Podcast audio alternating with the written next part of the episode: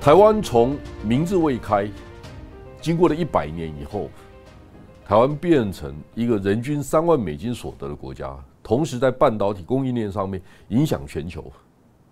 这是结果。但过去一百年我们怎么改变呢？如果大家知道，过去一百年影响工业时代、工业革命非常重要的几个基本的概念，就是能源跟科技的结合，它带来了非常大的变革。大家还记得一百年前，纽约的街头，马车不见了，汽车取而代之。那是一九二零年前后。大家知道，一九二零年前后，在中国大陆有一个非常重要的事件，就是五四运动。大家开始知道，中国人一部分人开始觉醒了。但那个时代是煤炭、蒸汽，还有了火车开始兴建的时代。人开始从乡村搬到城市，城市化其实是一个国家或社会发展非常重要的类固醇，因为它加速了整个资源的汇集，它加速了资讯跟知识的交流。另外，我们很幸运，一百年前，我的祖父这一个世代，他们开始有机会接受教育的启蒙，这是一个可以说是整个社会改变。非常重要的一个开端跟滥觞而已。一九七零年，我们都知道，台湾开始有所谓的十大建设。在那之前呢，美国在二次大战以后，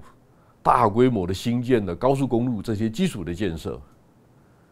同一个阶段，我们发现通信技术改变了，电子技术进入到我们每一个人的生活领域。那为了达成这些战略性的目的，资本的集中运作，它的管理就越来越精致。它同时，它造成了几个问题：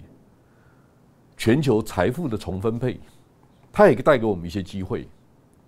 很多人在社会阶层流动的过程当中，成为富裕的一群人。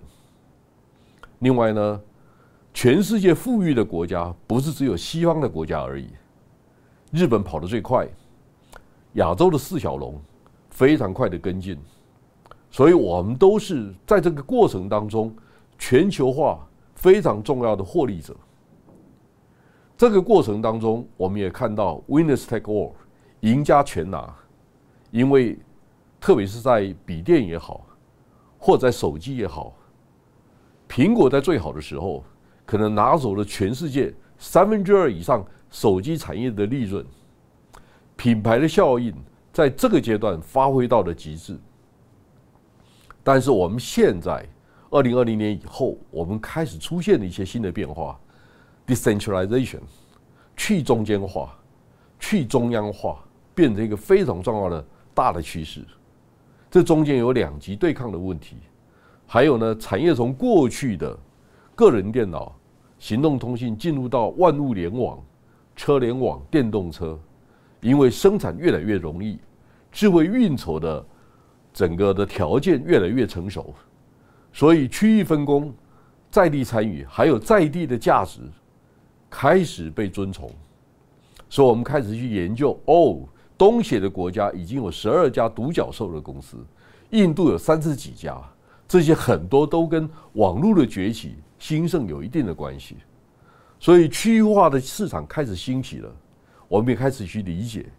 分散型的制造生产体系，慢慢会变成一个非常重要的一个关键。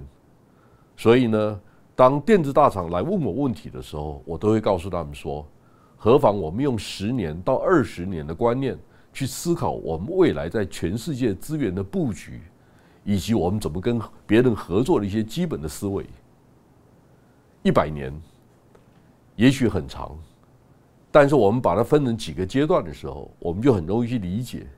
这几次重大的变革带给人类的影响是非常深层次的影响。